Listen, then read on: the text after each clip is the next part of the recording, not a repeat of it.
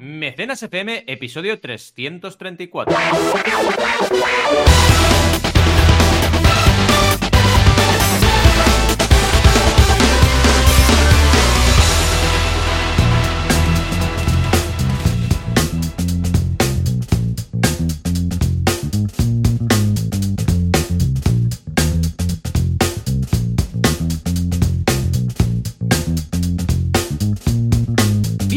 Bienvenidas a Mecenas FM, el podcast donde hablamos de crowdfunding, financiación colectiva, micromecenazgo. Como cada semana aquí estamos a tope, porque es un sábado, pero estamos a tope. Oh, yeah. Joan Boluda, que tenemos aquí a tope, que es director de la Academia Online para Emprendedores, boluda.com, y por supuesto también consultor de marketing online. Y yo mismo, que soy Valentía Concia, que soy también consultor, pero de crowdfunding, y tengo la Academia de crowdfunding en banaco.com. Oh, yeah. ¿Qué tal, Joan? ¿Cómo estamos este sábado lluvioso? Muy bien, muy contento, muy feliz de estar en casa y no tener que salir para nada, la verdad, porque visto el panorama, ahora estábamos viendo aquí en el Meteocat lo que teníamos y nos aguarda un día de lluvia hasta las 5 de la tarde tranquilamente y luego Sí. nublado, que dices, madre mía, esto no podría ser... Hoy Pero tengo- bueno, te digo algo. Últimamente prefiero que llueva un sábado que un lunes, porque tener que hacer todos los recados, niños para arriba, niños para abajo, todo esto, si hoy, a esta hora, mira, a esta hora no, pero dentro de 20 minutos normalmente pues ya salimos para, con los niños para el cole. Si nos pilla Sí, un día así, igual. poca gracia María, la verdad, poca gracia me haría. Sí, no, no, te iba a decir que yo nos toca piscina, con lo cual me iba a tocar salir. Pero bueno, como vamos en coche, tampoco será tanto palo. Pero, pero bueno, realmente es palo hacer cosas cuando llueve. Eso es indudable. Lo que apetece es estar en casa mm, con la mantita y haciendo cosas tranquilo. Eso es lo que mola cuando llueve. Y entonces sí que te lo pasas bien. Así que está bien que llueve, llueva. Por, por ejemplo, en mi caso, que llueva un domingo me encanta. Pero el sábado siempre tengo cosillas que hacer, ¿eh? Siempre tengo movimientos arriba y abajo. Ay, sí. Pero vaya, lo haremos con la calma y ya está. Y al final los niños se lo pasan muy bien, eso sí. Harán cuando llueve, quiere salir con las botas de lluvia, mojar, mm, saltar en los charcos y no sé qué. Es normal también. Ellos sí que se lo pasan bien, es una aventura que llueva. Ellos además les encanta. cada vez llueve me menos. Sí, Es como algo excepcional, que es muy triste esto, ¿eh? Realmente. Porque ¿cuánto, ¿cuánto ha llovido este año? Sí, no ha llovido nada todavía. Ahora No. viene abril, a ver Y además limpia. Si la lluvia en general me Sí. gusta. Lo que pasa es que eso que piensas, ostras, hubiera...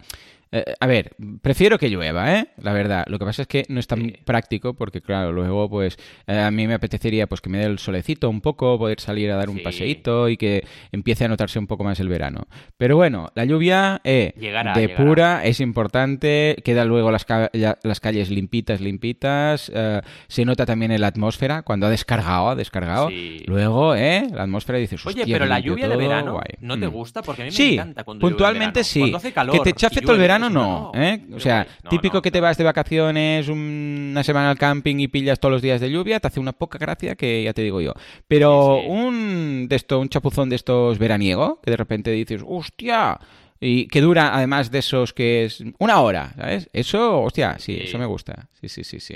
Y hasta aquí la sección del, chapuzones. del De tiempo. clima del tiempo de Eh, Mecenas FM. FM, claro que sí. Ay, Oye, ¿qué por tal la semana? ¿Cómo te ido la Bien, semana? bien. Sí, Mira, sí. precisamente quería hablar de esto, de, de que por lo que mm, yo pensaba que sí, que lo había comentado aquí, pero por lo que hemos hablado en el premecenas veo que no, que tengo un podcast nuevo, chicos, ¿eh? Algunos de vosotros ya lo sabréis porque me seguís en otros lados.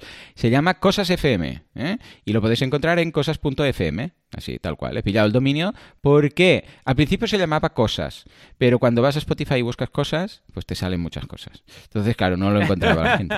Entonces dije, bueno, pues pillo el dominio cosas.fm y lo titulo Cosas FM. Y ahora ya la gente ya lo encuentra, ¿vale? Pero si vais a Pues- cosas.fm, pues os redirige. Ahora solo está en Spotify, ¿vale? Me gusta centralizarlo ahí de momento porque podéis también responder cada día, os hago una pregunta en el podcast sobre lo que he tratado y podéis dejarme ahí o la respuesta escrita o también si vais a Anchor podéis dejar un, un mensaje que luego yo los voy escuchando. ¿eh? He recibido un montón.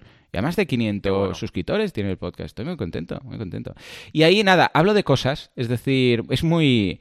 Es frecuencia indeterminada, duración variable, temáticas también eclécticas, pero para que os hagáis una cosa son ah, anécdotas que me han pasado, luego son reflexiones mías en voz alta y luego también habría pues eh, conceptos que creo que de vez en cuando la gente vale, yo sé, el otro día hablaba de Sócrates o de por qué el calendario que tenemos es así y tiene 12 meses exactamente, cuando empezó esto, porque antes enero y febrero eran los dos últimos meses del año y ahora son los dos primeros, este tipo de curiosidades, ¿vale? Que yo siempre de pequeño me lo preguntaba y lo indagaba y lo buscaba, ¿no? ¿Y por qué contamos en docenas, ¿no? El otro día decía, ¿por qué el 12 es tan típico, ¿no? Eh, compras los huevos en docenas, ¿no? Y el 12 y el 24 y todo esto, y resulta que es 12, 12 horas la noche, 12 horas la, la, mañana, ¿no? El día y la noche. Y resulta que es porque los comerciantes contaban, con el dedo gordo, contaban las, las, falanges de los otros cuatro dedos. Era como los niños pequeños que cuentan con los dedos. Claro. Lo mismo, pero contaban las falanges de la, cada mano. Entonces, como tenemos con el dedo gordo, en los otros señalaban las falanges de los otros cuatro dedos, pues hay 12 falanges en total. Entonces contaban así, era una especie de abaco, para entendernos, ¿no? Ah, de manos.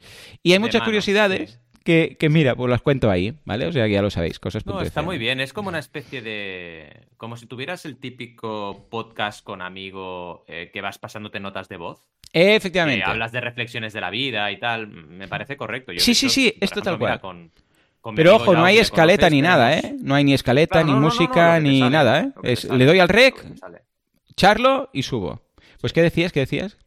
No, que con, que con Yao, que tú le conoces. Con sí, grande. Yao, sí, sí, sí que le conoces porque tú y yo también casi somos amigos de la infancia. Sí, hace más. Pues el otro día estaba contando y hace más años que nos conocemos que años que no, ¿eh? Ojo. Exacto, exacto. Es muy fuerte esto. Y ¿eh? nada, que es muy fuerte, es muy fuerte, pero bueno, al final es, es ley de vida, ¿no? Cuando ya vas cumpliendo años, si la amistad aguanta, que lo bonito es eso, ¿no? Que significa que la amistad ha aguantado tantos años. Sí, sí, porque además les contaba, justo esta semana hablaba de ti y les contaba que nos conocimos porque fuimos los residuos en una clase de macroeconomía con el. ¿Cómo se llamaba? Aquel que era el pitote, ¿te acuerdas de pitote? Que siempre ¡Oh, decía. ¡Y salía un pitote! No sé qué. Era un, profe, claro, todos los profes en Mesade eh, iban ahí, pues, eh, trajados y en corbata y tal. Y había un tío que venía en chupa de cuero y hablaba, mal aceitado, empezaba, sí, porque no sé qué, y este y el Oros, que es un hijo de puta, porque hace especulación con no sé qué, y, entonces nos decía, y se ha armado un pitote, lo de armar un pitote lo decía mucho, entonces le quedó el pitote. ¿eh?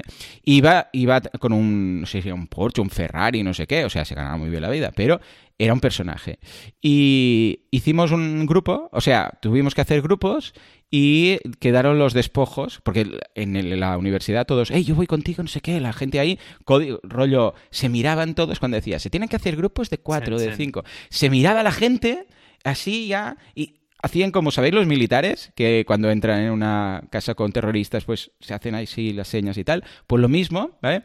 Y de repente todo el mundo tenía grupo menos cuatro pringaos. Y éramos Valentí, eh, yo, Jordi y Miquel. Y quedamos los cuatro y nos conocimos por eso. Ya ves tú, ¿no? Qué fuerte. Y qué, y qué suerte. Y qué suerte. Y eh, a ver, también, exacto, qué suerte. Y yo creo que es natural, porque cuando tú estás en un sitio, y esto pasa en esa ¿eh? hay que mm. decirlo, cuando estás en un sitio que bueno, no encajas con la mayoría de gente, que es un poco lo que nos pasaba, tú te quedas a la expectativa, no vas a irte a meter en un sitio que no estás a gusto, ¿no? Correcto. que ves que no cuadras. Y no había los nerds, ¿eh? Los típicos nerds. Faltaban los nerds o bueno, o los frikis, porque es verdad que había muy poco friki en Muy poquito, sí, señor. Y nosotros somos frikis, es así, o sea, somos gente de... Pues, sí, sí, o sea, dudo que mucha gente más tuviera mm. Mm, colección de Transformers o de He-Man o de Tortugas Ninja aún en casa. O que viese anime en esa época de su vida, etcétera, o sea, o que leyese manga.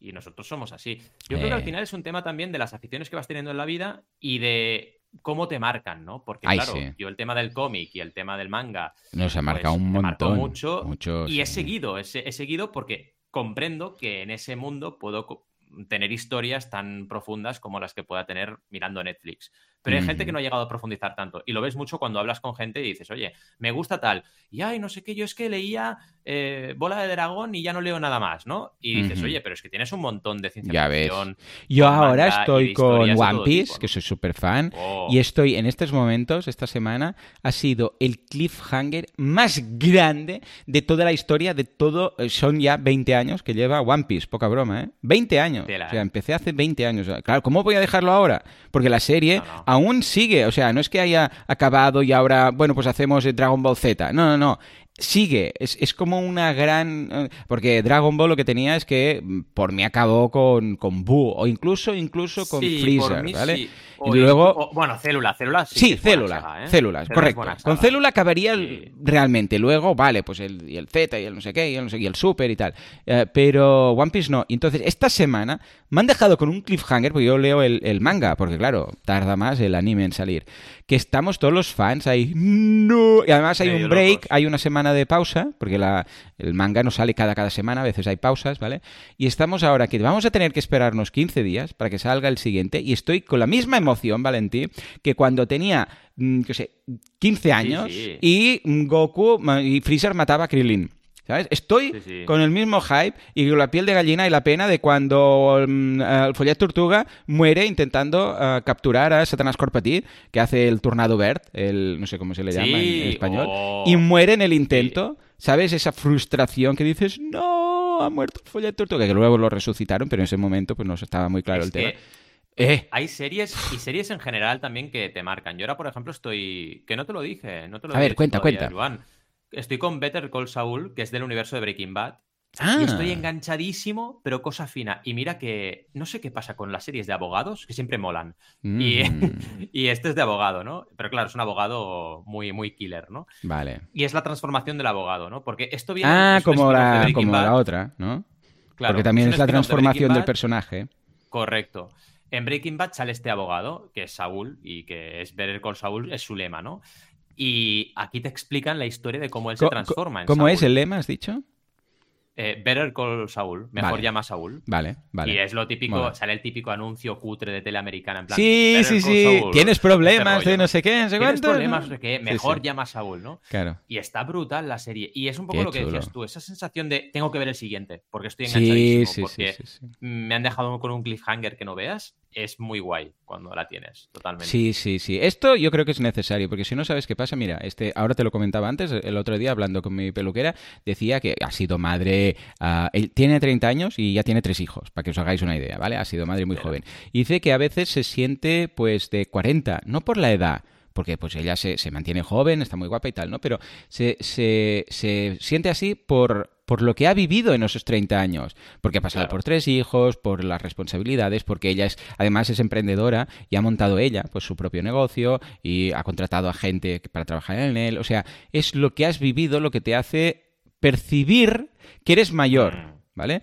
Pero no es que, porque eso mismo, con 30 años, eh, o sea, una persona también con 30 años que no tiene pareja, no tiene hijos y sigue con sus amigos, se va a sentir más de 20 que de 40.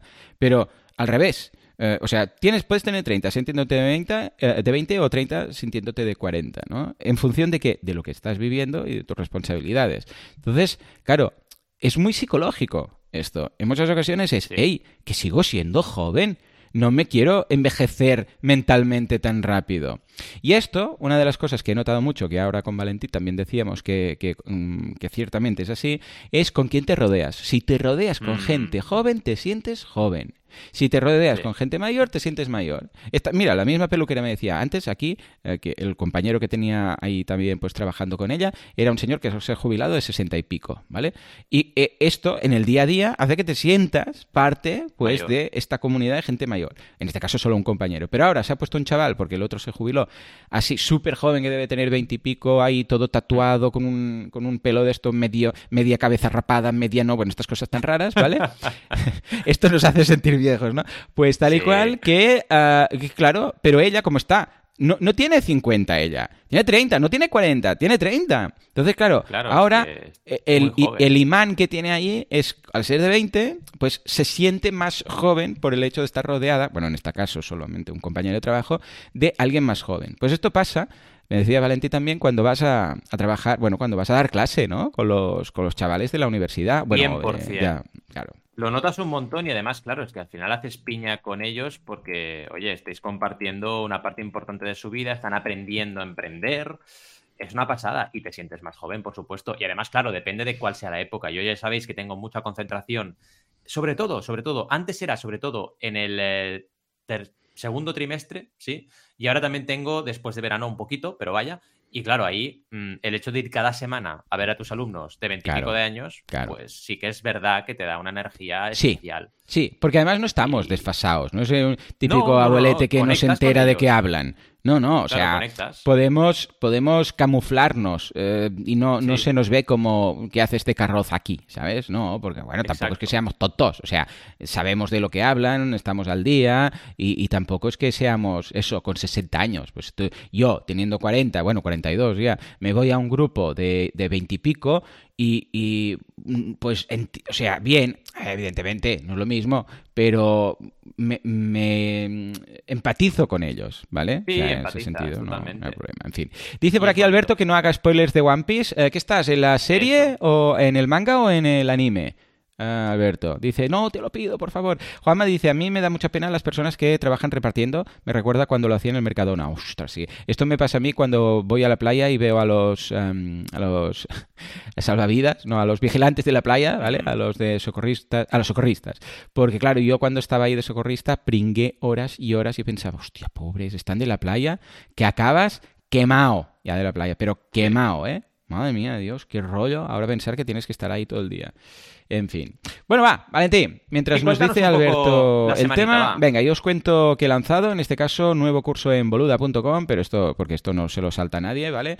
En esta ocasión, el intermedio de Google Tag Manager, te voy a dejar por el enlace por aquí, que creo que antes no lo puse, eh, que, eh, en el cual, bueno, vemos cómo vincular Google Tag Manager con todos los, eh, con todas las plataformas de terceros. Dices, pues, con el pixel de Facebook, vale, con el de AdWords, vale, con, bueno, de Google Ads, vale, con el de Instagram, con el de Pinterest, con el de no sé qué, con el de Matomo, con el de, bueno, todas estas cosas con ¿eh? Analytics. Bueno, pues la gracia, repito, ¿eh? de Google Tag Manager es que con un solo código que colocas en tu web, ese código automáticamente ya coloca todos los otros códigos que tienes. ¿Y cómo los organizas? A través de la plataforma Google Tag Manager. Entonces la idea es simplemente que tú le dices a, tu web, para entenderlo, le dices, coloca todo lo que te diga Google Tag Manager. Y es una sola línea que metes.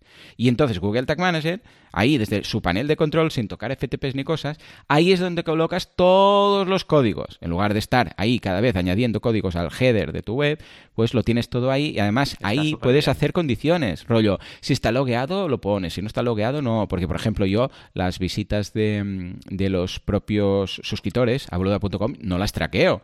Porque claro, claro. Son, son gente que ya está logueada. Entonces, estos van fuera. Las mías tampoco. Bueno, eh, también estoy logueado, ¿no? Ah, puedes decirle, bueno, esto actívalo solo si tal. Si está logueado y está en la intranet, ponlo en otro sitio de analíticos. O sea, puedes hacer todo, todo lo que queráis, remarketings, historias. O sea que muy recomendable. ¿Y tú qué? Va, bueno. contame, contame. Pues la verdad es que también novedades. Contame, contame clase nueva de identificar eh, la intención de búsqueda, importante para el SEO. Eh, con Jorge Saez, un crack de SEO que estamos trabajando muy bien juntos. Y además me está, está colaborando conmigo en el SEO de, de banaco.com. Y la verdad es que muy bien. Y en el curso de blockchain y fintech hemos hecho Kickstarter y blockchain, porque ya sabéis que Kickstarter os lo trajimos como noticia. Está investigando la posibilidad de crear un protocolo abierto de blockchain para el crowdfunding en general, no solo para su propia plataforma. Y es interesante a ver qué hacen y cómo lo hacen, ¿no? Y no es, no es, lo veremos también en una noticia de hoy, transformar Kickstarter con Bitcoin. No tiene nada que ver con eso. ¿eh? Y luego también a nivel general hemos tenido un monográfico sobre cómo vender productos digitales que os recomiendo un montón, hablando un poquito del tema. Y esto lo tenéis como artículo con vídeo, porque siempre cada artículo que tenemos va acompañado de un vídeo. Y luego un tutorial sobre cómo lidiar con clientes tóxicos, que ha tenido bastante éxito en YouTube. Así que nada, os invito también a que me sigáis en YouTube porque estamos a tope. Es un punto de conexión con la audiencia muy bueno. Estuve mirando un poco también la evolución de las visitas y, los suscriptores. Estoy súper contento con YouTube. Así que nada, eh, os invito, os invito a ir por ahí. Muy bien. En pues fin, ¿qué te parece si vamos a por las noticias? Sí, pero antes, mira, cuelo una noticia vegana que me acaba de decir mi mujer, que no lo conocía, y así lo colamos. Que es que dice, un día, ah, me acaba de enviar un WhatsApp, dice, un día tenemos que ir a este hotel, que es ecológico, vegano, está cerca y ah, tienen ah. también comida vegana, no sé qué. Y se llama Más Salagros. Y dice que está al lado de la Roca Village. O sea, la ah. Roca Village. O sea que, pues, tomad nota. Si queréis, vamos, ¿eh? Sí, sí. Yo, hombre, si está tan cerquita, yo... creo que podemos ir y grabamos ahí el mecenas. Sí, grabamos ahí el mecenas. Venga, va, por favor, Juanca, que está hoy... ayer, Juanca, estaba muy... Sí, eh, grabando así lo estaba muy más para allá que para acá. A ver si hoy está, está al nivel, por favor. Venga, Juanca, ¿qué entre las noticias?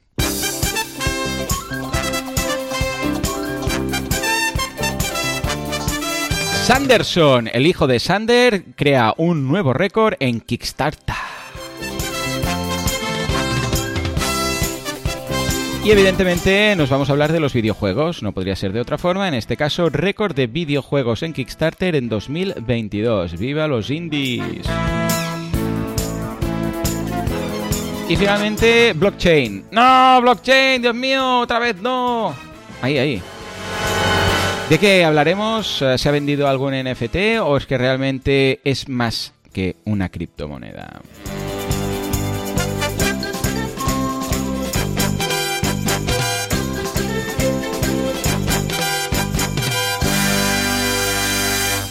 Venga, va, empecemos con Sanderson. ¿Qué ha hecho? ¿Qué ha hecho?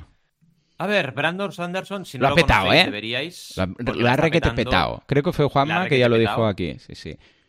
Totalmente. De hecho, eh, a ver, es importante que contextualicemos porque yo, por ejemplo, os lo digo Hmm. sinceramente, mira que a mí me gusta la fantasía y estoy muy puesto en todos estos temas, pero no conocía tanto a Sanderson como lo que debería. No, yo tampoco, yo tampoco. Sí, pero es que hay tantos autores y tan buenos Ya, que, pff, ya. ¿sabes? Eh, Es imposible seguirles a todos. Pero yo no lo conocía, Pues- personalmente. Bueno, No, no, no, personalmente me refiero y- que como autor.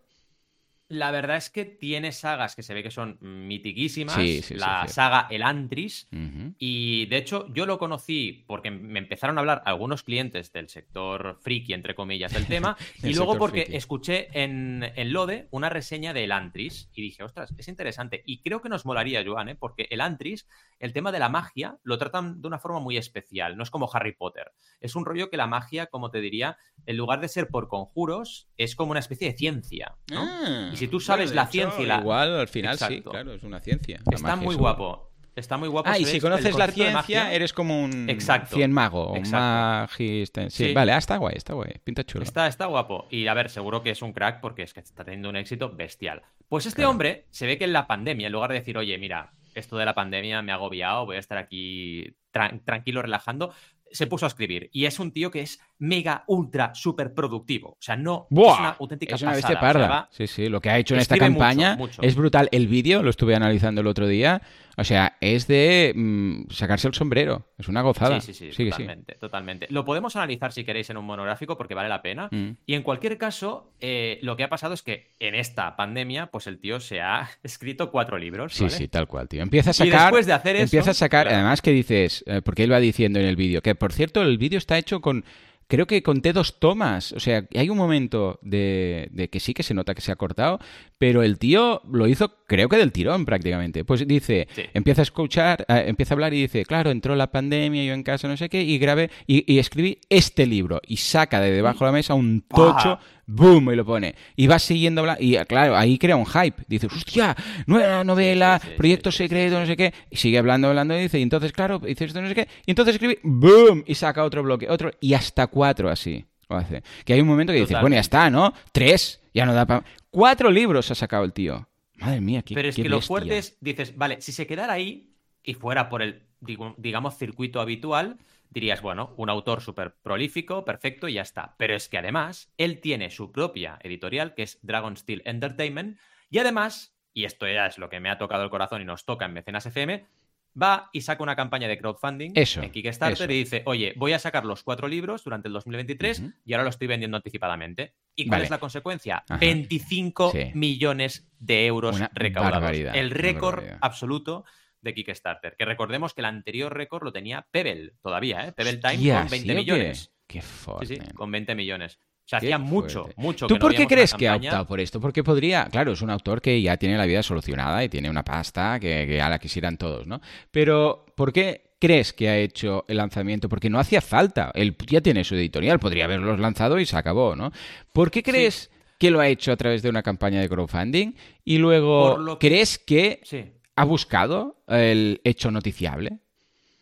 Es posible, pero tampoco le hacía falta si te fijas. O sea, él ya es conocido. Sí, ¿Qué pero claro, de repente que todo el mundo esté. Porque él si Sí. lanza, dudo yo que si lanza estos libros por separado, cuatro libros, No, va haciendo no, y tal, eh, salga los. hype. Yo, yo lo he conocido por esto, por ejemplo. Sí, dudo sí, que sea la eso. única persona del mundo que lo haya Evidentemente ha conocido. llegado más gente, pero no creo que lo haya hecho por esto. Yo- Entonces, ¿por qué? Para mí el punto, porque uno no hace una campaña, en teoría, ¿eh? Uno que realmente hace una campaña de crowdfunding como esta, en realidad no lo hace por el dinero. Entonces, lo hace por, ¿por qué lo ha tener hecho? éxito. Lo hace por la relación con sus fans. La clave ¿Sí? está ahí. ¿Realmente? ¿Crees? Totalmente. Que tanto, tanto lo valora como para hacerlo. Y...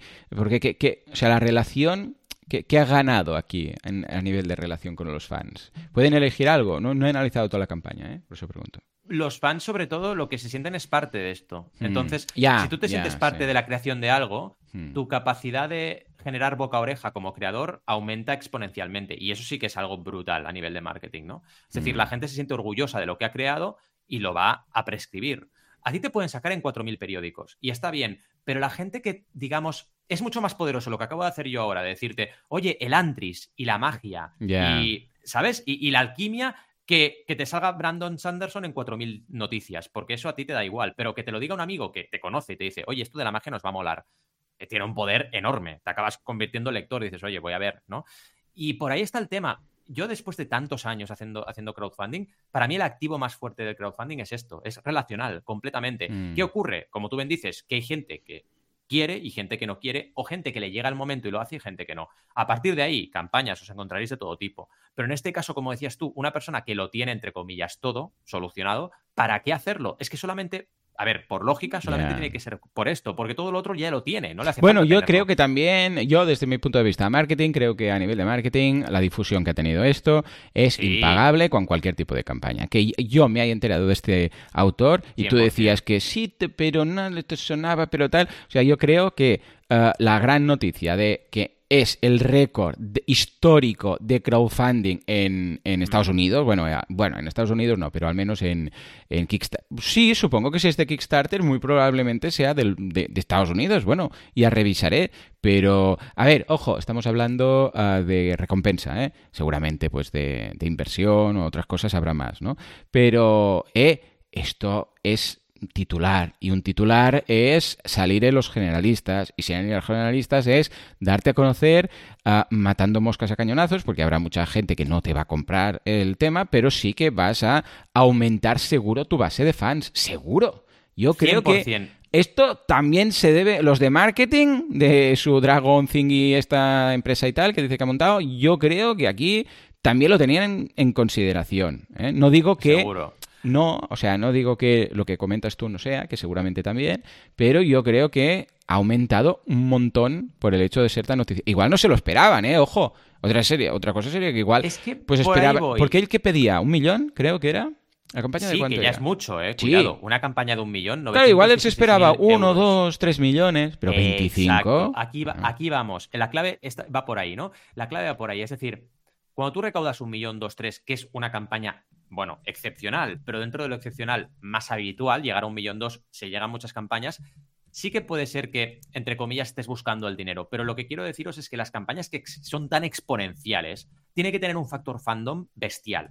Y el factor fandom lo consigues si eres de un tipo de persona, si Mm. cuidas a tus fans, Sí. si tienes una relación con ellos. Es como un poco una consecuencia de, ¿no?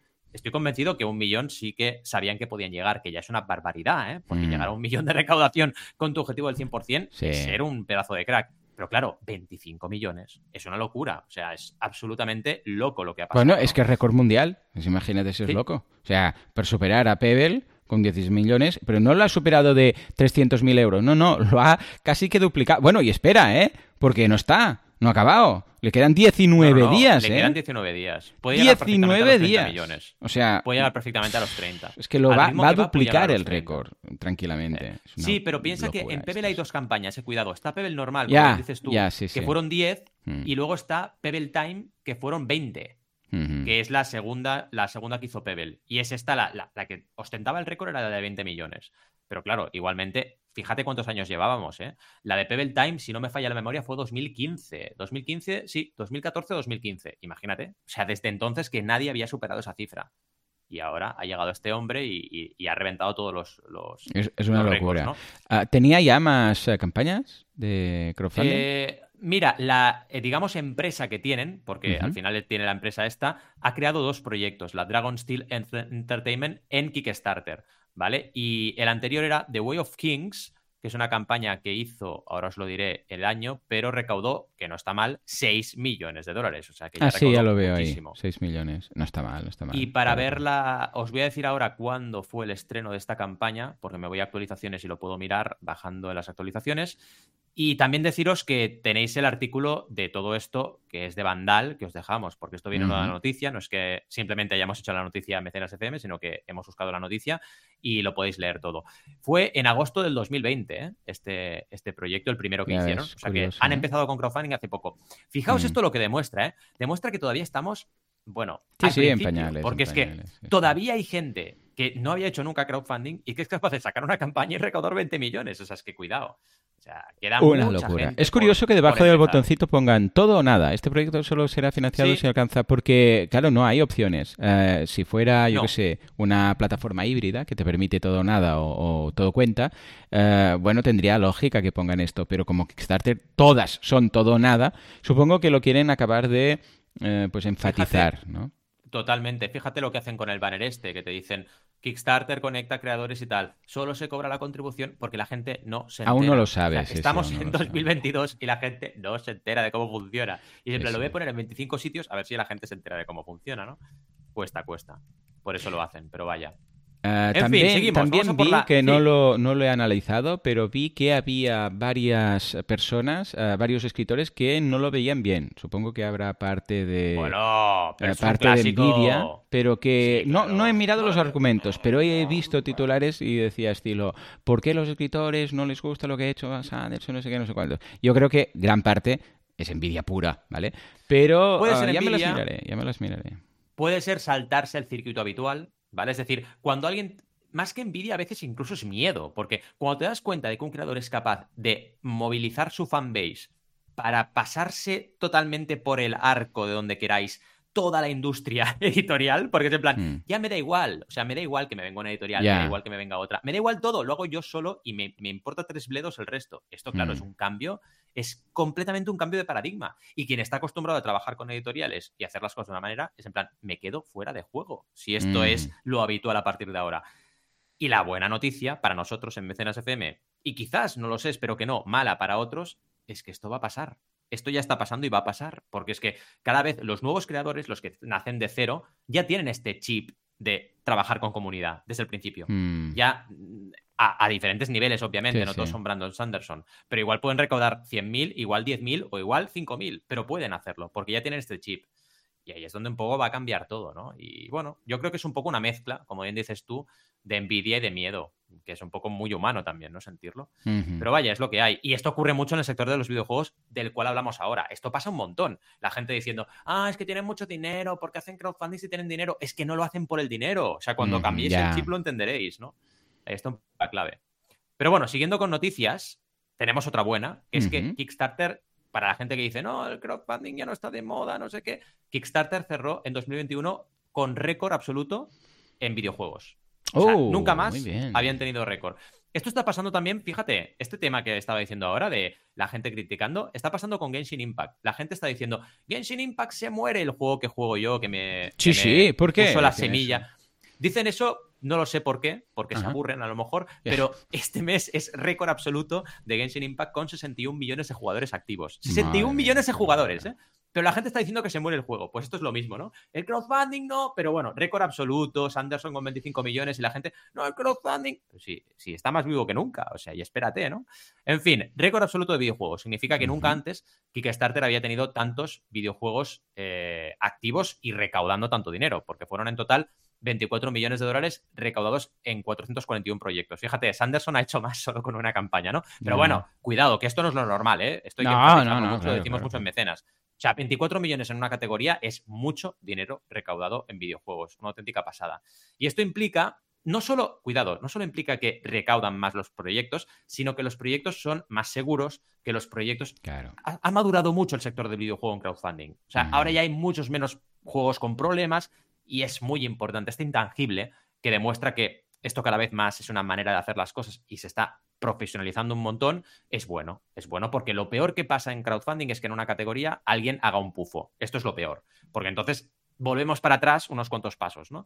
En cambio, en videojuegos, como ya son muchas y muchas campañas lanzadas, cada vez es mejor. Y esto lo podéis encontrar en Mary Station, el artículo que os dejamos, que está muy trabajado, con gráficas comparativas, etcétera, y veréis un poco los datos. Y realmente es súper buena noticia. ¿Cómo lo ves? Súper bien, la verdad es que de momento dos grandes noticias del crowdfunding y del crecimiento que está teniendo. O sea que en ese sentido, fantástico. Venga, va, nos vamos ahora a hablar del blockchain, que uh. vamos, aquí, bueno, da mucho que hablar. Ya lo veremos en CrowdAce, pero el crowdfunding y blockchain eh, es bastante más, o al menos blockchain, que las cripto. A ver, ¿de qué va? que es un artículo generalista. es un artículo del economista. Hemos ido hablando en mecenas del tema, así que no nos repetiremos como el ajo, pero sí deciros que en el economista ya se hacen eco de esta manera de ver la blockchain, mm. que va más allá de decir, ah, blockchain, Bitcoin, y aquí te queda, que va. O sea, te hablan de la SICO, de las ofertas iniciales de moneda, creamos aquí la mecenas FM Coin y nos financiamos con ello, por ejemplo, del tema de los seguros, del tema de las elecciones vía blockchain, porque claro, la blockchain al final, que es una manera de encriptar datos, puede servir para que el voto sea seguro. Así que esto lo vamos a ver, seguro. Transporte y logística, automatización de pagos, etcétera. Y dentro del crowdfunding nos referiríamos a las ofertas iniciales de moneda, la SICO, como manera de hacer crowdfunding. Y fijaos que no hablan todavía de NFT, que ya hemos hablado en mecenas, que también es una manera de hacer crowdfunding. Si tú haces un NFT de, por ejemplo, arte y con cada NFT que vendes tienes un objetivo de recaudación, que es, vamos hmm. a, por ejemplo, crear esta estatua en medio de la ciudad de Mataró, pues oye, eso es un crowdfunding, ¿eh? con todas las de la ley. tiene objetivo, eh, tiene recaudación y tiene recompensa, punto. Así que esto lo vamos a ver mucho. En todo Internet, ¿eh? No solamente, ya lo veis, ¿eh? Seguros, elecciones, transporte y crowdfunding también. Así que atentos y atentas al mundo blockchain porque yo creo que tenemos que estar ahí eh, tenemos que informarnos y como bien dice Joan, en Crowdace vamos a trabajar sobre el tema. Así que cuando abramos veda para poder comprar entradas, os avisaremos para que estéis allí todos. Antes del verano lo tendremos No os preocupéis, que avisaremos con tiempo. Pues venga, va. Ahora sí, nos vamos al tema de hoy, porque tiene telita la cosa. Vamos a ver cómo hacer un buen análisis de datos en crowdfunding.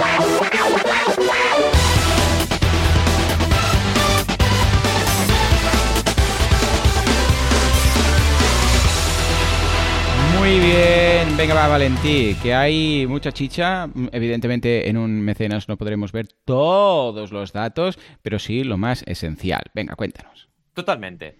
A ver, los datos analíticos, analizar datos, eh, también comprobar cómo va una campaña, es algo que hemos hablado mucho en mecenas y que es importante. Hoy traíamos el monográfico para ver un poco todo lo que puede dar de sí este análisis de datos no solo para mejorar el rendimiento de una campaña, sino también para mejorar el rendimiento y el enfoque de un proyecto como tal.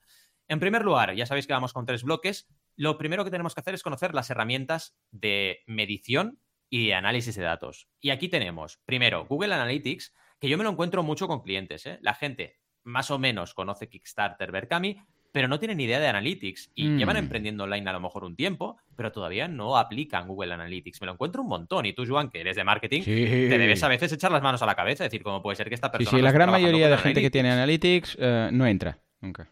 O sea, directamente es que, ni entran. Y si entran es para echar un vistazo a ver cuántas visitas hay. Sí, mira, cuántas. Y ya está. Esto es todo. es muy loco porque te das cuenta de que la gente, ostras, una herramienta tan básica para nosotros a nivel de marketing ¿Cómo puede ser que no la estén usando? Pues en crowdfunding imaginaos lo que es esto. O sea, es que realmente es algo muy habitual encontrarte con este problema y la gente tiene que conocer realmente eh, esta herramienta para poder ver el potencial que tiene dentro del crowdfunding.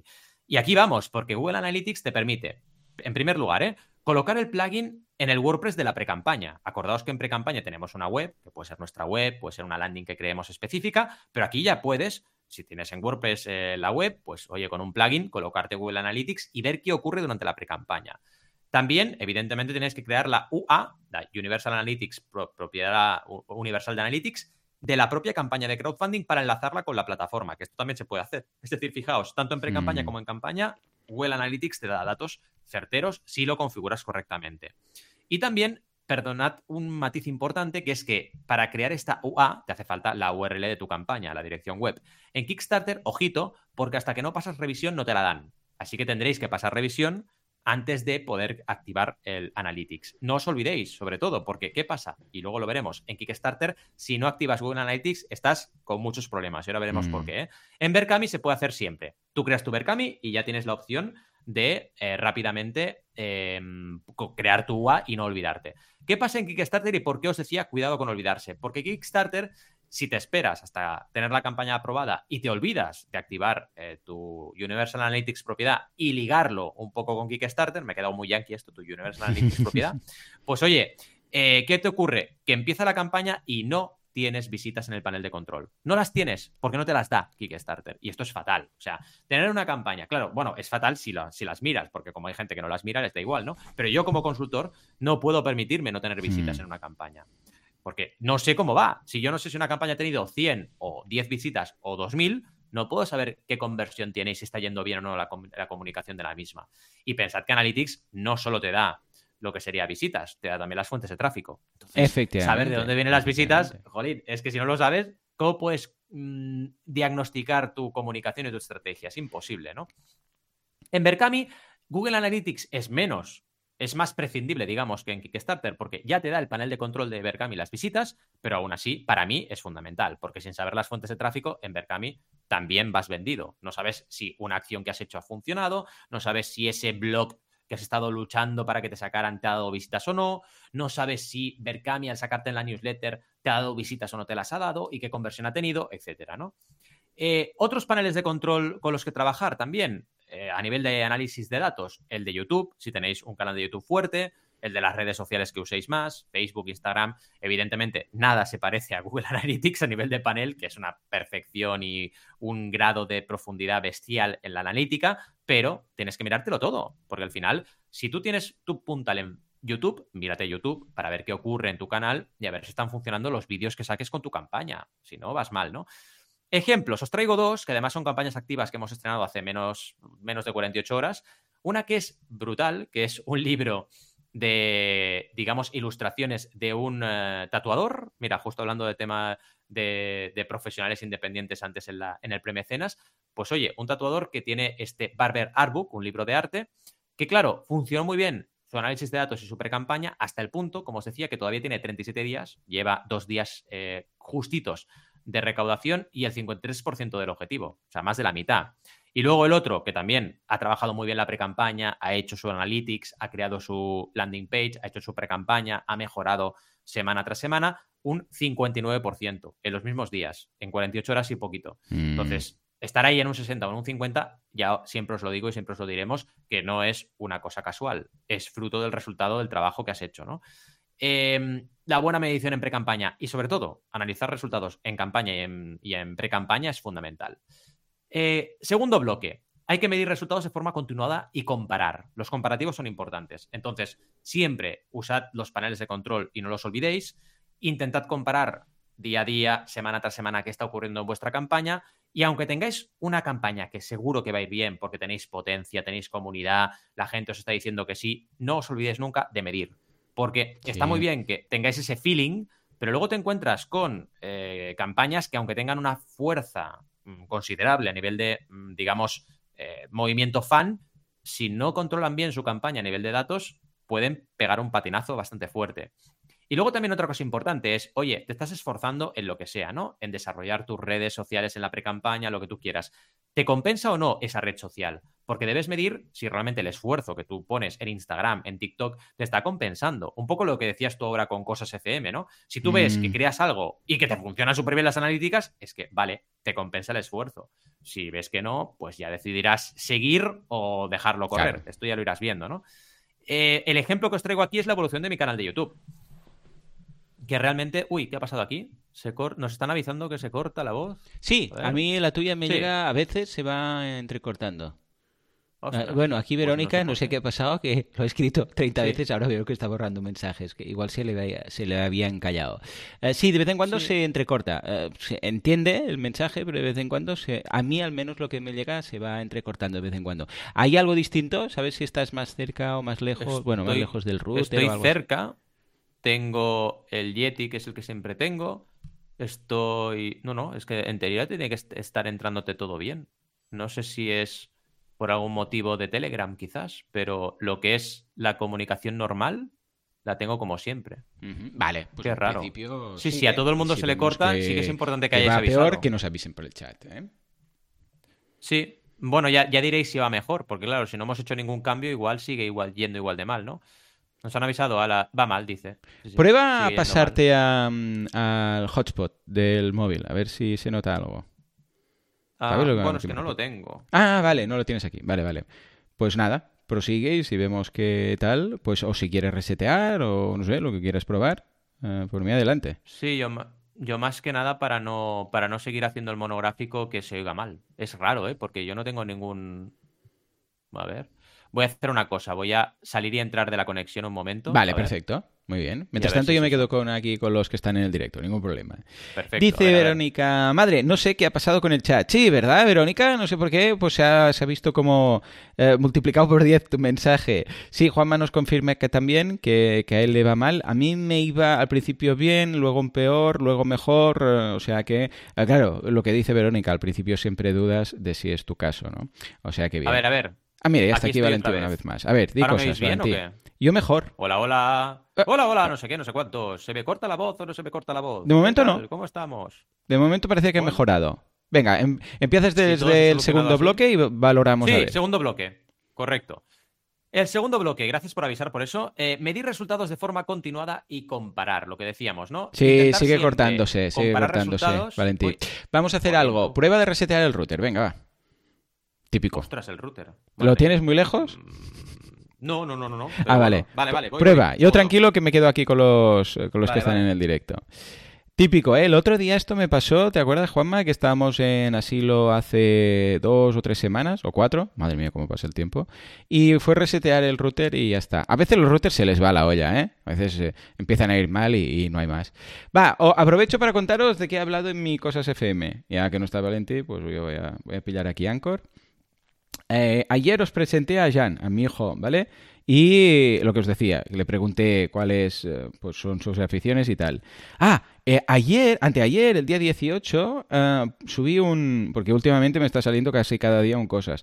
Pues hablé del libro este, ¿sabéis lo, el libro que siempre menciono de ah, esta enfermera australiana que estuvo trabajando en un hospital de gente con que, que se iba a morir en, en unas 12 semanas, en enfermos terminales, y que escribió un libro diciendo los cinco arrepentimientos que tenía la gente antes de morir.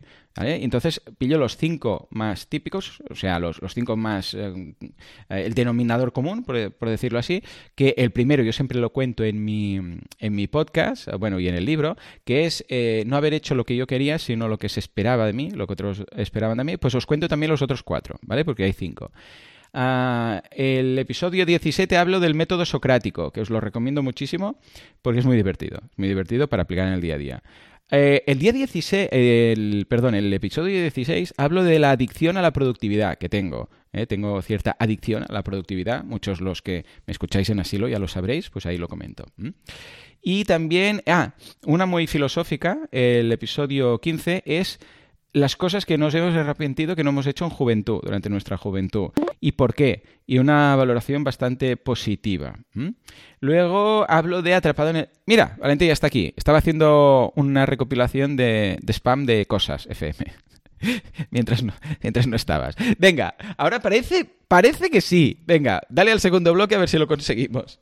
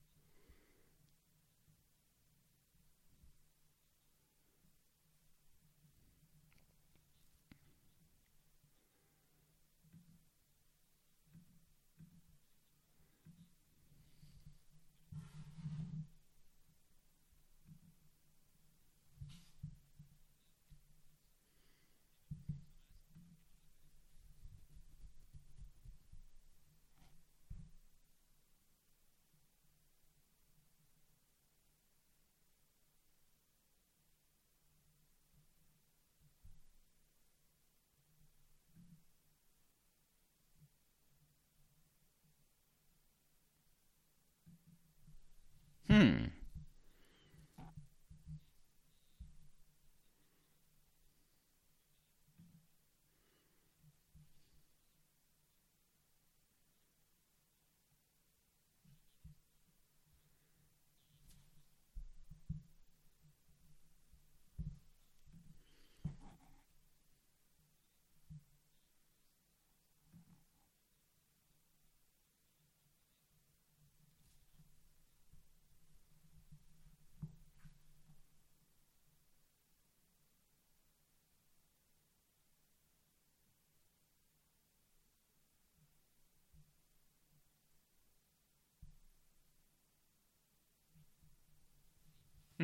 Ya. Claro.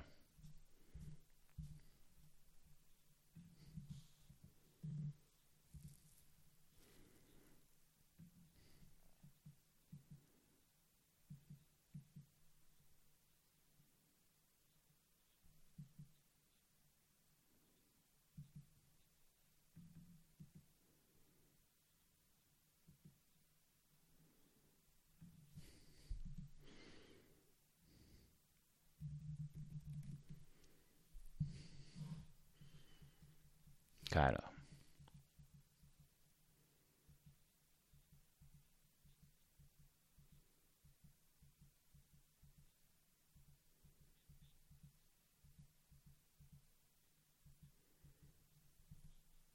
Sí, pero no, se entendía bien, ¿eh? Se entendía bien. De todas formas, dejaremos en las notas del programa un poco de resumen por si alguien se lo ha perdido.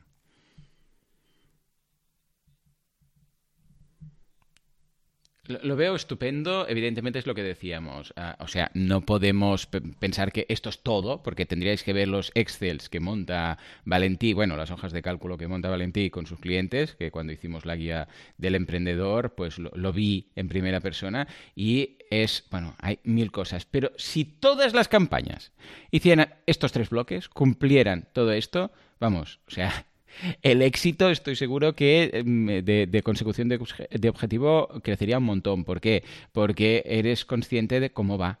¿eh? porque, claro, ¿qué pasa? Que la gente se da cuenta cuando eh, si va a llegar o no, ya cuando está llegando al final. Entonces, claro, hay poco puedes hacer para reconducir, porque recordemos, todos estos datos son para aplicar una decisión. No es, ah, mira, vamos bien, ah, mira, vamos mal, ah, mira, vamos regulín. No, es, hey, ¿qué nos pasa? Nos está fallando esto. ¿Son las visitas? ¿Son las conversiones? ¿Es demasiado pronto para esto? ¿Lo otro? ¿Es normal que haya esto? Sí, porque mira, esto es la U, entonces ves, aquí baja la conversión porque el Full Friends and Family ha pasado. Vale, ¿qué tenemos que hacer ahora? Intentar conseguir ahí eh, un poco de efecto W o ondas, ¿cómo lo podemos hacer esto? Porque si no, ¿qué pasa? Que cuando te das cuenta que, hay que no llegamos, ¿vale?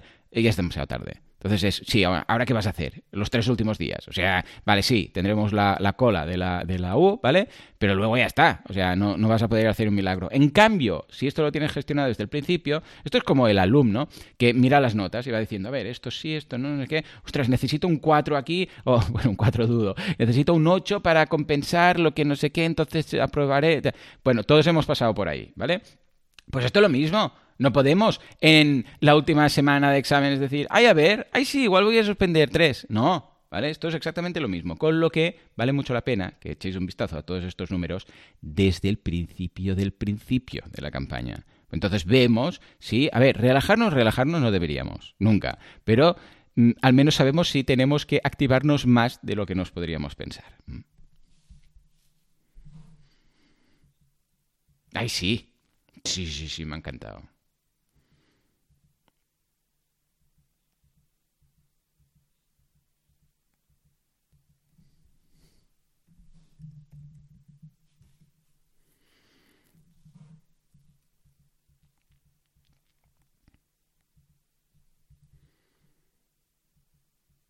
Ajá.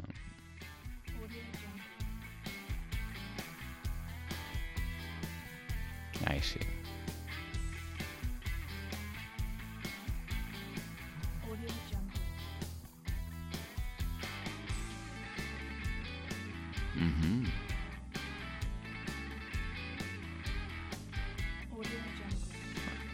Adiós.